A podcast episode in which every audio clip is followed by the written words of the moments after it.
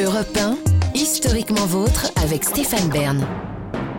Les origines. Pour conclure cette émission, on remonte aux origines, toujours avec Jean-Luc Lemoyne et Virginie Giraud, et surtout avec vous, maintenant, David Kessel-Lopez, qui avez votre instrument dans la main, puisque vous nous racontez les origines du. Même pas, en fait, ni au sens propre, ni au sens figuré, il n'y a vraiment aucun sens dans le il avait, il avait envie, Stéphane.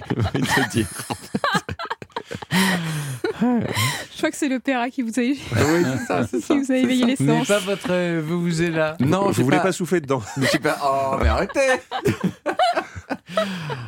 Historiquement, historiquement, pendant un match de foot, le son qu'on entend dans un stade, c'est ça. Voilà, des gens qui chantent, tous ensemble, ils sont très nombreux, tout ça. Mais en 2010, lors de la Coupe du Monde en Afrique du Sud, dans les stades, on entendait ça. Une sorte euh, d'immense son de trompette, un son de trompette en si bémol, pour être précis, qui cassait les oreilles du monde entier. Et quand je dis casser les oreilles, c'est au sens propre. Une vuvuzela, la trompette que je vous ai fait écouter dans l'extrait pré- précédent, ça produit un si bémol à 127 décibels. Oh là. 127 décibels, c'est plus qu'une tondeuse à gazon, plus qu'une tronçonneuse. Pour mémoire, les sons au-dessus de 85 décibels, ils peuvent nous endommager les oreilles. Et s'ils sont au-dessus de 100 décibels, ils peuvent nous endommager les oreilles en seulement 15 minutes d'exposition. Et cet instrument de l'enfer, il y a un monsieur seul qui en revendique la paternité et qu'on appelle Saddam. Saddam, c'est un surnom. C'est un surnom. Le vrai nom de ce monsieur, c'est Freddie Mac. Et c'est un supporter de football sud-africain passionné, passionné à un degré vraiment qu'on ne trouve euh, euh, pratiquement jamais en dehors du monde du football. Et Freddy, au début des années 90, il adorait faire exploser des pétards dans les stades, et c'est pour ça que ses amis l'ont surnommé Saddam, parce que les bruits de ces pétards ressemblaient à la guerre du Golfe qui avait lieu euh, à ce moment-là. Comme tous les supporters de foot, euh, sa passion du jeu, elle s'exprimait euh, par le bruit. Voilà, c'est un peu un mode d'expression assez courant dans le football. En 1965, quand il avait 10 ans, il est allé voir un match et il a eu l'idée, pour faire plus de bruit, de détacher le long klaxon en métal de son vélo. Vous savez, ces klaxons munis d'une poire Oui, oui. pour faire poète-poète.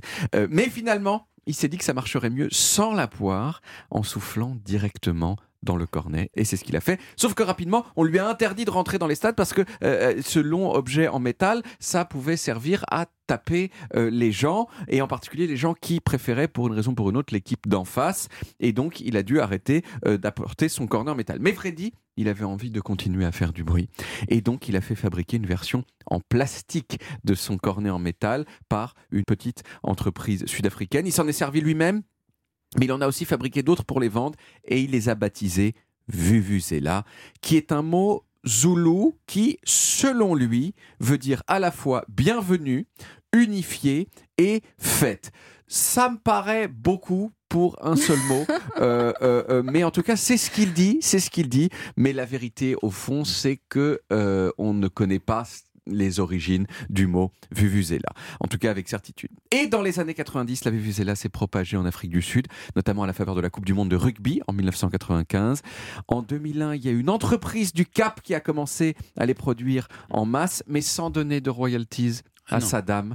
Après, c'est vrai que c'est juste un cornet en plastique. Donc, c'est peut-être un peu trop simple comme concept euh, pour qu'on puisse euh, le protéger par un brevet. Et le monde entier a pris connaissance de son existence et de ses dangers pour l'audition en 2010 lors de la Coupe du Monde. Alors, il faut tout de même avouer qu'il y a des gens qui disent que Saddam raconte des bêtises. Il y a notamment une église du Cap qui dit que ça faisait bien longtemps que les pèlerins, euh, que ces pèlerins à cette église utilisaient, la vuvuzela depuis au moins le début du XXe siècle. C'est un peu difficile d'avoir des certitudes sur la question, mais le British Museum, en tout cas, trouve l'histoire de Saddam tout à fait crédible. Et le British Museum, c'est quand même pas n'importe quoi. La vuvuzela, elle est un petit peu oubliée depuis, principalement pour une raison, c'est qu'elle a été très rapidement interdite dans les stades euh, en Europe, ainsi qu'à la coupe du, coupe du Monde 2014 au Brésil. Elle fait des retours timides quelquefois, mais sans s'approcher du succès qu'elle a connu. Quant à moi, je vous propose de vous laisser sur une version du Boléro de Ravel pour deux Vuvuzela, jouée pour rire, hein, avouons-le, en 2010 par des musiciens allemands. Vous êtes un sadique.